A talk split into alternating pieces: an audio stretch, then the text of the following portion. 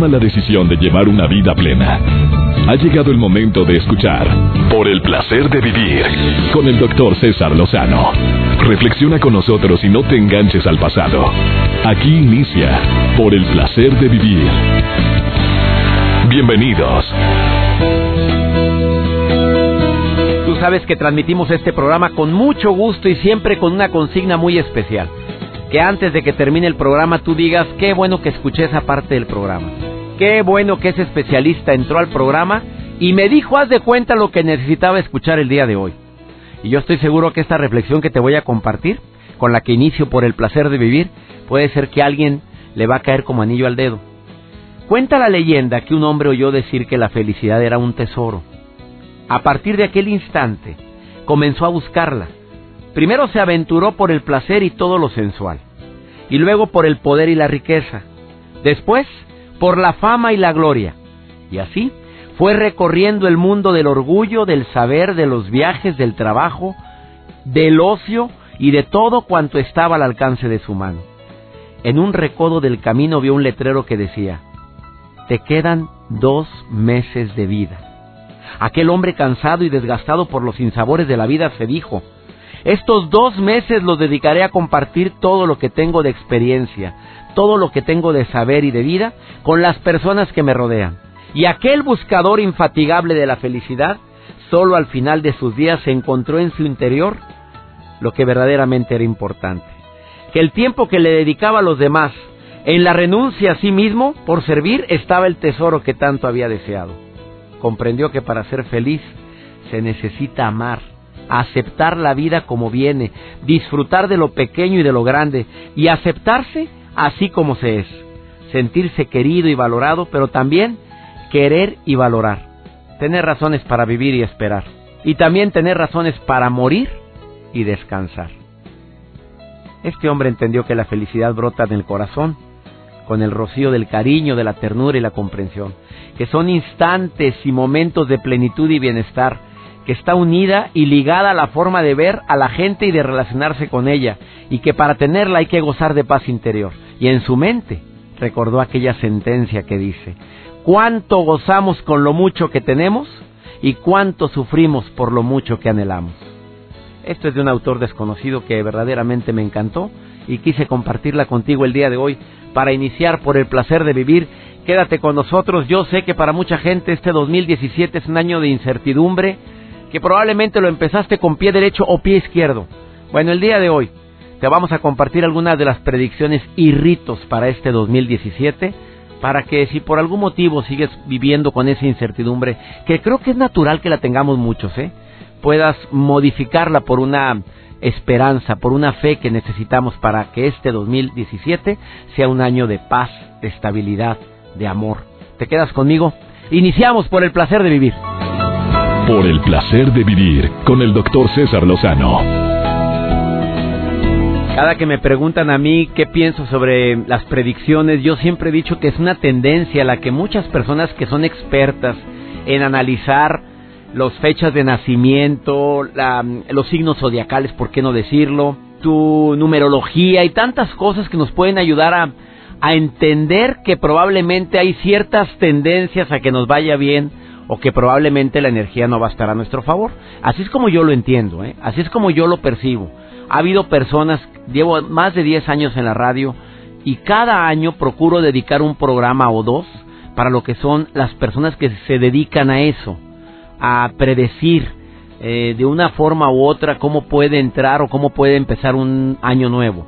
Y quiero que sepas que la mayoría de las personas que he tenido aquí, pues no te han dicho probablemente eh, con exactitud qué es lo que va a suceder, pero sí una tendencia. Y hoy voy a tener a Diana Vallardo, una mujer que tiene años, más de veintitantos años de experiencia en predicciones, pero relacionadas con, con los orientales. Ella le gusta, dentro de todo lo que maneja, Feng Shui y demás, maneja la astrología china. Y el año pasado la entrevistamos, Joel. Oye, qué mujer para predecir tantas cosas. Y hoy va a estar nuevamente en el placer de vivir. Así es, doctor, para que la escuchen y bueno, estén interactuando con nosotros. Menciona, eh, trae datos muy importantes, una página de internet para que ustedes... Por favor, ponga, si la página de internet cuando la diga, porque ahí en la página de internet de Diana Vallardo puedes poner tu fecha de nacimiento y te dice cuál es la predicción en base a, a tu signo. astrología china, en base a tu fecha de nacimiento. Así es. Y pon, ponte muy abusado ahorita porque ella es muy rápida para hablar, pero va a dar años de nacimiento con muy buena tendencia para este 2017, según tu, tu año de nacimiento. A mí ya me adelantó. Yo ya le pregunté también, oye Diana, está en la línea. Ya, ya, ya está en la línea y quiero que sepas que en un momento más empezamos el diálogo con Diana Vallardo.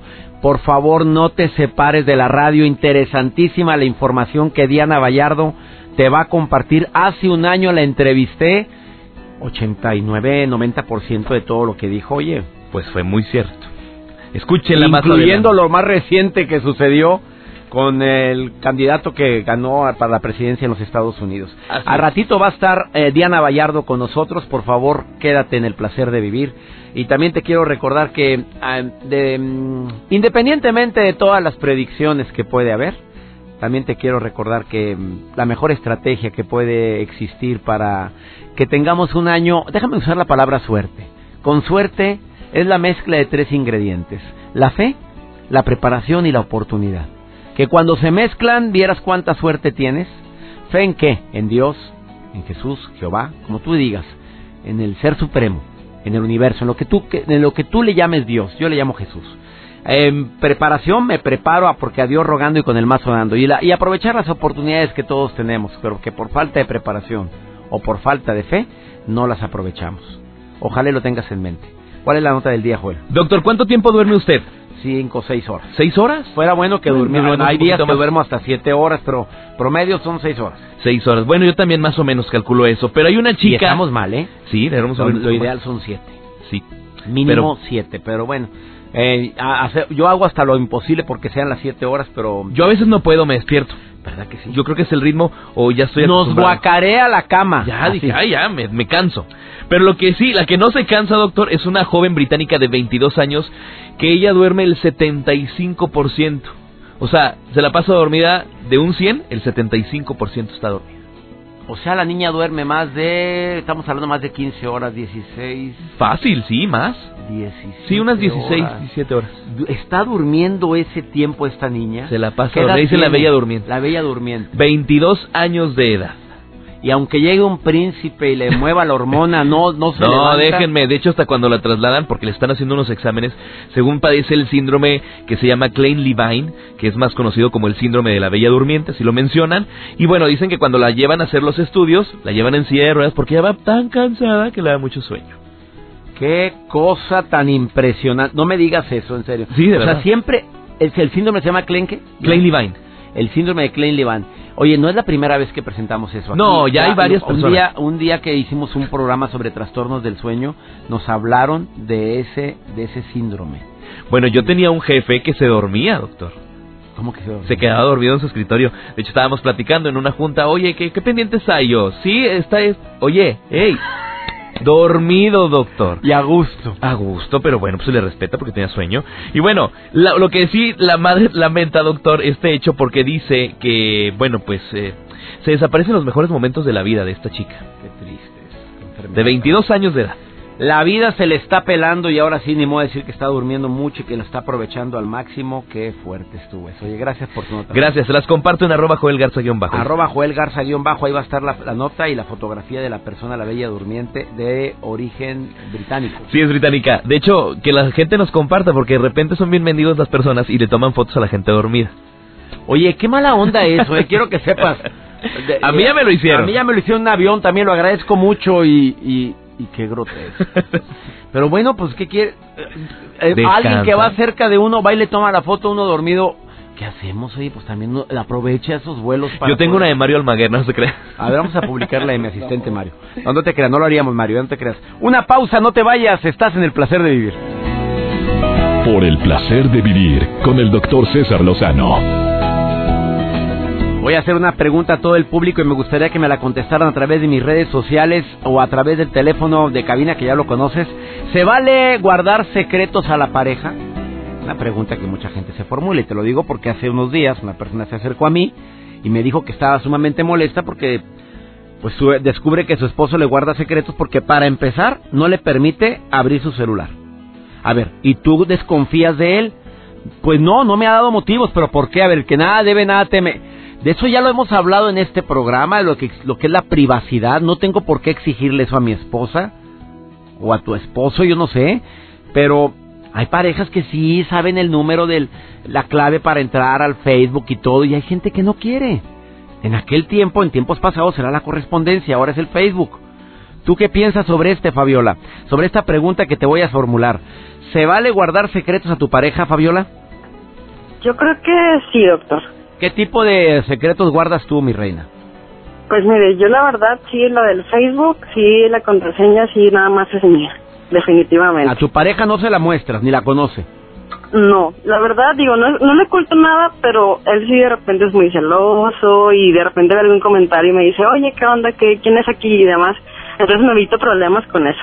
A ver, te evitas problemas, pero dime otra cosa, Fabiola. ¿Le has dado motivos para que él te, cele la verdad? Pues es que a lo mejor mm, no así directamente, pero a lo mejor sí, una es coqueta, como quiera. ¿Cómo? No entendí qué. Una como mujer es coquetona. pero, ¿a qué pareja le va a gustar que, andes coqueteando, amiga querida? pero no, e, e, es, algo que tenemos las mujeres. Ah, tú dices la coquetería, la natural, la, la sensualidad de la mujer. Así es, no es porque yo hablan de coqueteando a los hombres. Ah, claro. ¿Y eso le molesta a tu pareja? Sí, pero yo le digo que pues yo no me doy cuenta. Aparte yo quiero verme linda para él y además pues no me doy cuenta. Eleazar, me está escribiendo Eleazar en este momento. A ver, contéstale tú, Fabiola. Porque la que nada debe, nada teme. Mi esposa, cinco años de relación, de inmenso amor, pero últimamente dudo porque cuando me asomo a ver la pantalla y está en su Facebook, ella la cierra inmediatamente. ¿Eso es para dudar? Me pregunta a mí. A mí me lo está preguntando. Ella él no tiene la contraseña para entrar. ¿Qué le dirías tú a él? Yo creo que no. O sea, no es que debas algo y le temas a algo que vean. Lo que pasa es que a veces son cosas íntimas. Yo hay amigas que te escriben por Facebook y son cosas que entre ella y tú hablan nada más y tu pareja a veces no tiene por qué enterarse. Ahora también, Fabio, le agrego algo de lo que tú estás diciendo. Hay mujeres que se desahogan de sus broncas maritales con sus mejores amigas. Yo, yo, no sé si, si tú lo haces o no, pero hay muchas mujeres que sí lo hacen. O sea, cuentan sus broncas de que no me entiende, no me comprende y son cosas que no le gustaría que leyera a tu pareja. Así es, digo, si lo hacemos, a mí en lo personal me gusta más hacerlo en persona, en una plática, un cafecito o algo así, pero pues hay mujeres, digo, tengo amigas que sí lo hacen conmigo y a veces, digo, una vez me pasó igual, que mi pareja vio eso, de que, oye, ¿por qué tanto te estás metiendo en la relación de tu amiga? Y no sé qué, o sea, ellos lo toman a mal muchas veces. ¿Y no debemos tomarlo a mal?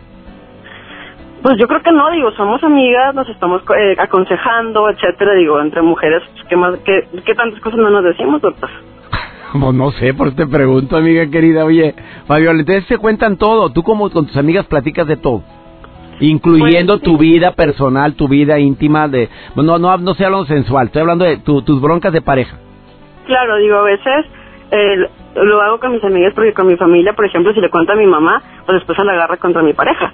Porque yo soy su hija, yo le voy a decir, yo le voy a hablar a mi madre como hija. Y te va a decir, te lo dije, mijita, te lo dije muchas veces que ese hombre no te convenía y aquí vienes a chillarme, aguántese mi rey. Así, así reacciona las madres. Entonces, por eso mejor con una amiga que es a lo mejor un poco más objetiva y que te dice, oye, no, pues este, eh, arréglalo, me pasó a mí también, o no sé, y como mamá, pues te lo va a decir porque tú le dueles como hija, ¿no? Oye, pues te agradezco mucho, Fabi. Gracias por llamar al programa, ¿eh? Te agradezco muchísimo que te pongas en contacto conmigo y me contestes esa pregunta, ¿eh? Gracias, doctor, usted. Oye, al ratito viene ya Diana Vallardo con las predicciones para este 2017. Ya ¿eh? estoy esperando. Oye, y tú dime, amiga, ¿cómo crees que viene el 2017? Este año que estamos iniciando, ¿cómo viene? Pues yo espero que muy bien, que nos vaya mejor en el trabajo, este, mucha salud. La verdad, yo creo que en general México y demás nos va a ir muy bien. Y pues siempre deseándonos lo mejor unos a otros es como nos va a ir. Ah, me encanta eso. Gracias, Dianita. Gracias por llamar al programa. Gracias. Gracias, doctor. En un momento más, Diana Vallardo, y la pregunta la formulo nuevamente. ¿Se vale guardar secretos a la pareja? Tengo una investigación de la Universidad de Tennessee aquí en la mano, impactante, 2014, que se pusieron a investigar entre parejas en los Estados Unidos de varias nacionalidades, no nada más eh, estadounidenses. Fíjate, y, y llegaron a una conclusión. ¿Qué porcentaje de parejas casadas confesó guardarle secreto a, sus, a su pareja y qué porcentaje dice que no.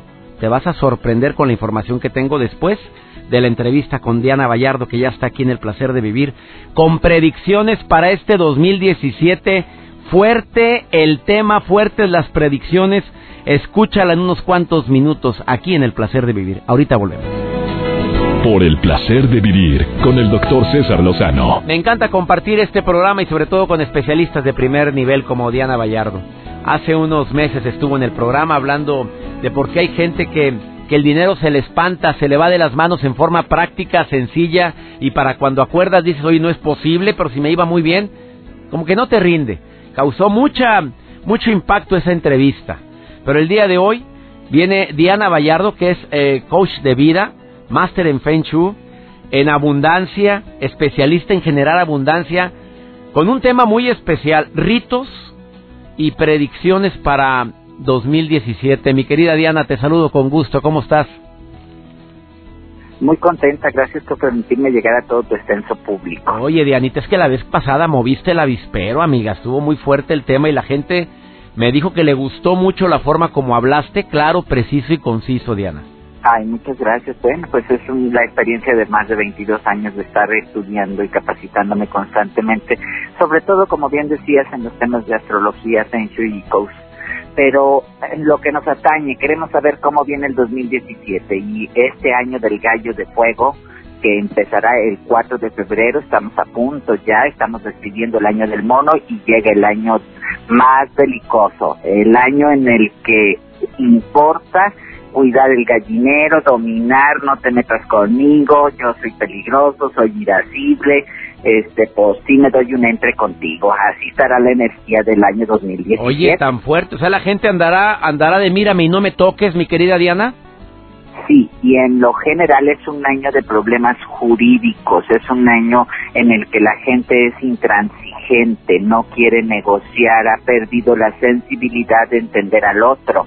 Entonces es importante las predicciones en cuanto a la astrología china son para que nosotros atenuemos esos pronósticos, es decir, no son fatalistas, ok, la tendencia astrológica es esa, pero nosotros podemos evitarlo. ¿Cómo lo vamos a conseguir? A través de que todo enero hagamos ciertas ofrendas y rituales para que esa energía no llegue y aterrice en nuestras propiedades, en nuestra casa, en nuestro hogar.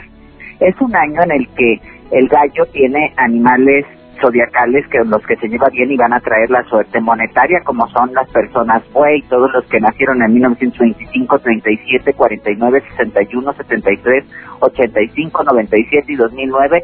Es muy buen año en la economía. Para el mejor signo zodiacal aspectado en el 2017 es Dragón. Las personas que nacieron en 1928, 40, 52, 64, 76, 88, 2000 y 2012.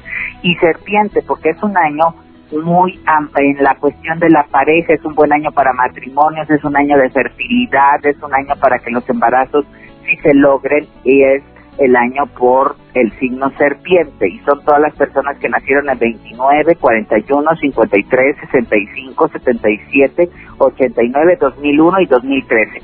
Estos signos están muy bien aspectados y pueden tener todos los cambios positivos y de multiplicación en cuanto a la abundancia. Pero también el signo gallo se lleva muy mal con algunos y su signo opuesto son el conejo.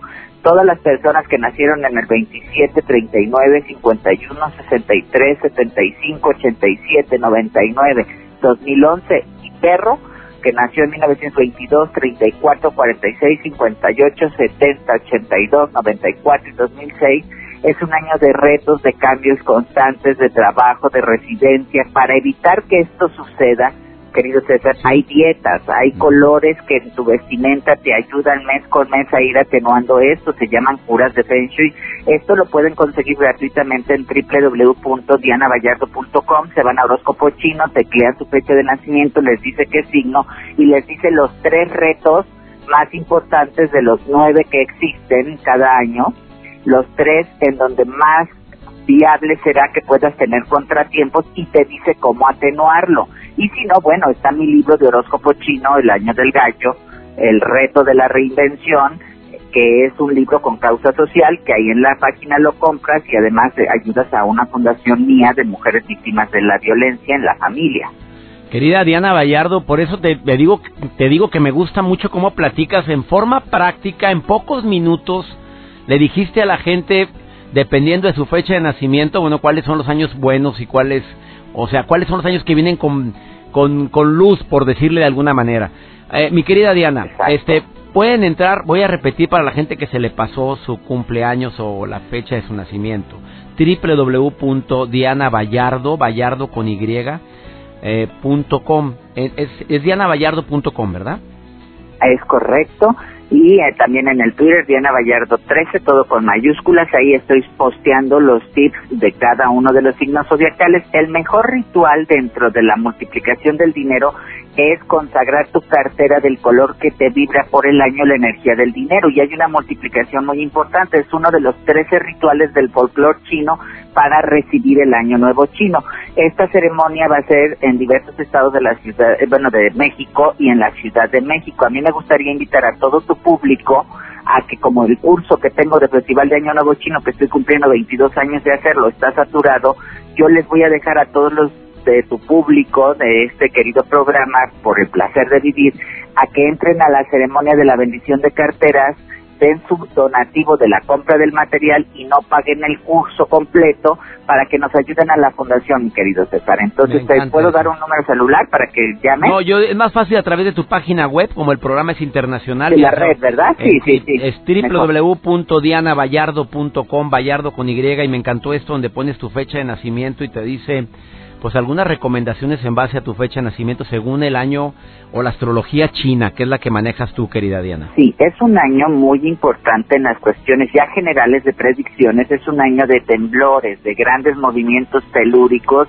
y sobre todo en la Ciudad de México sí es un año en el que un temblor nos va a dar una sorpresa muy grave. Es en la cuestión también a nivel internacional el tenor de accidentes con fuego muy fuertes en años anteriores de estas circunstancias fue cuando la bomba de Hiroshima, las Torres Gemelas, el día que detuvieron a Osama Bin Laden, son días que coinciden con la astrología que se va a estar llevando todo el año, por eso es un año muy belicoso. Es quien hace dinero, quien intervenga en negocios familiares, es decir, tienes el consejo y el apoyo y la solidaridad de tu familia, este año es para hacer negocios familiares y el dinero claro que se va a multiplicar. Es muy buen año para iniciar todo lo que sea cuestiones académicas, eh, proponerse para una beca, para un doctorado, va a estar muy bien aspectado.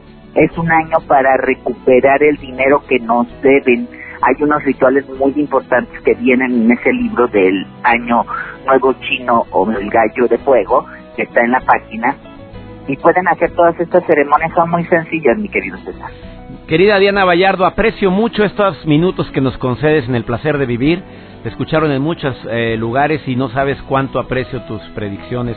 Entren para mayor información a dianavallardo.com. Bendiciones, querida Diana, y gracias por estar en el programa. Dios te bendice a ti, a tu centro público, él en mí, yo entregando paz, prosperidad y abundancia, pero reconozcan que se lo merecen. Ah, qué bonito estuvo eso.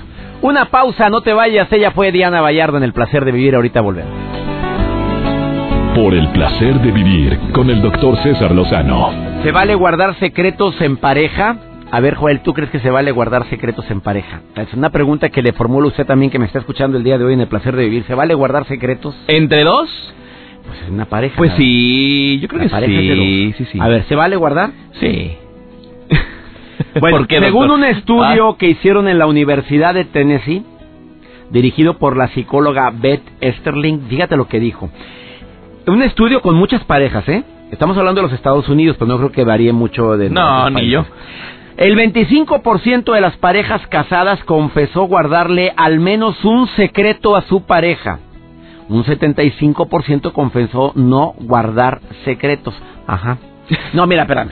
Desde el momento en que tú tienes privacidad en tu celular, yo no, no que guardes secretos, simplemente es tu vida privada. no tienes por qué compartirla. Aunque vemos parejas que pues sí tenemos... Toma el celular. No tiene nada de malo, pero hay gente que no le gusta. Muy respetable, por cierto. Y ha sido conflicto de muchas broncas, Joel. ¿Te acuerdas el programa que hicimos aquí también el año pasado? Que estuvo tremendo de llamadas del público que hicimos de gente que molesta, se, se molestan porque sus parejas no les dan las claves de su celular para entrar.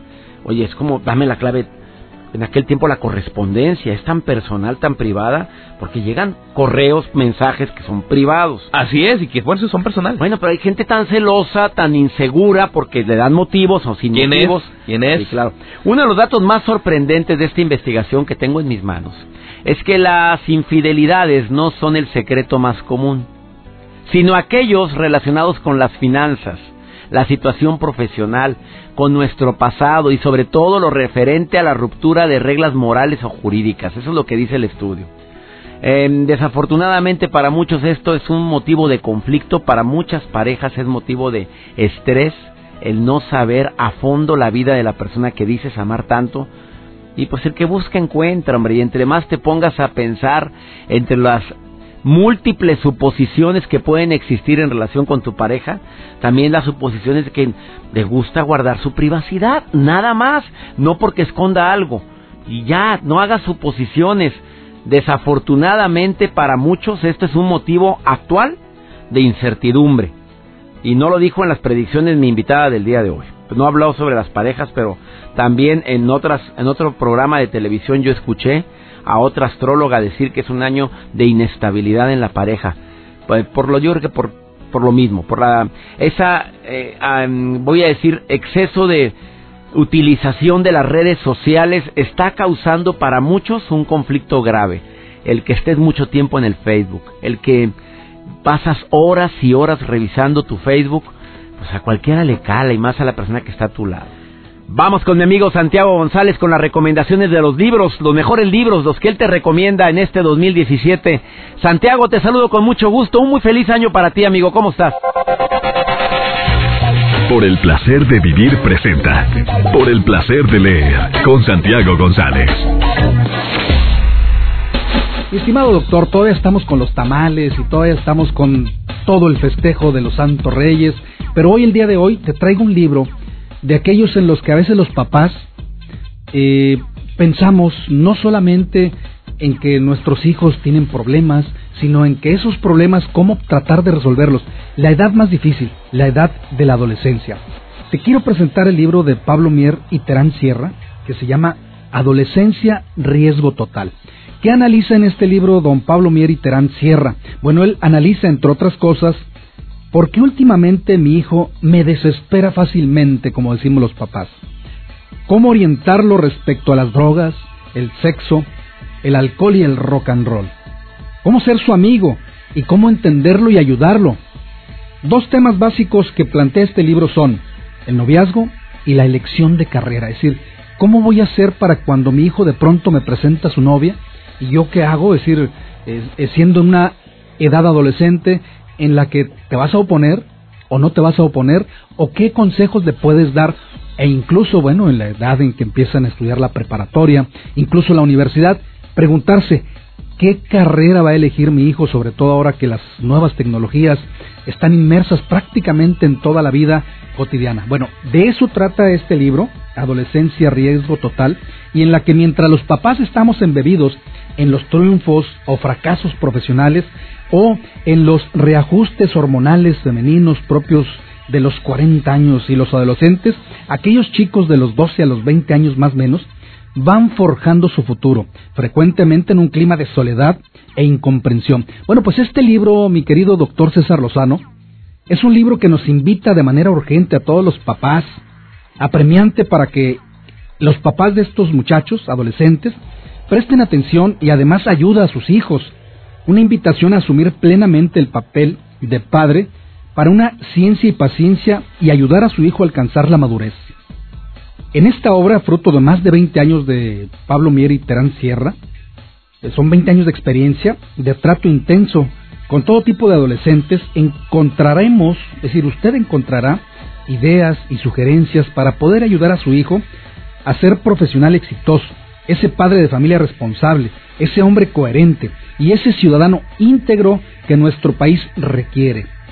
Dicen que algunos adolescentes salen adelante gracias a sus papás, otros sin sus padres, pocos a pesar de ellos y muchos no salen adelante. Por eso, en este libro le invitamos a que si lo puede localizar por ahí, efectivamente trate de ser un buen padre para que ese hijo sea un buen hijo, como lo demandamos en estos días en los que efectivamente estamos iniciando el año y esos buenos deseos queremos que se cumplan. Hasta aquí mi comentario y como siempre, mi querido doctor César Lozano, me da mucho gusto eh, escucharte, leerte y, por supuesto, decir que la lectura es el amable hábito del conocimiento. Estoy en Facebook como Santiago González Soto y en Twitter como Santiago González. Hasta la próxima. Gracias Santiago y gracias a ti que nos permites acompañarte, amigas, amigos en la cadena nacional e internacional MBS, a mi gente en Monterrey, Nuevo León y a toda la gente que nos sigue en tantas ciudades en la República Mexicana, en el Valle de Texas y en Argentina, les saludo con todo mi aprecio. Que mi Dios bendiga tus pasos, Él bendice tus decisiones y la mejor predicción que tengo para ti en este 2017, ¿sabes cuál es? Que tengas esperanza, que no pierdas la fe, que trabajemos arduamente, que ahorremos, que hagamos hasta lo imposible por manejar la armonía y el amor, la armonía, la paz, el amor en la familia y te aseguro que ya todo lo demás es añadidura. Poniéndole pasión a lo que hacemos, empezamos a predecir un buen año, pero siempre y cuando hagamos las cosas con pasión, con entusiasmo. ánimo, hasta la próxima. Por hoy concluimos Por el placer de vivir con el doctor César Lozano. No te enganches, todo pasa. Escúchanos en la próxima emisión con más mensajes de optimismo.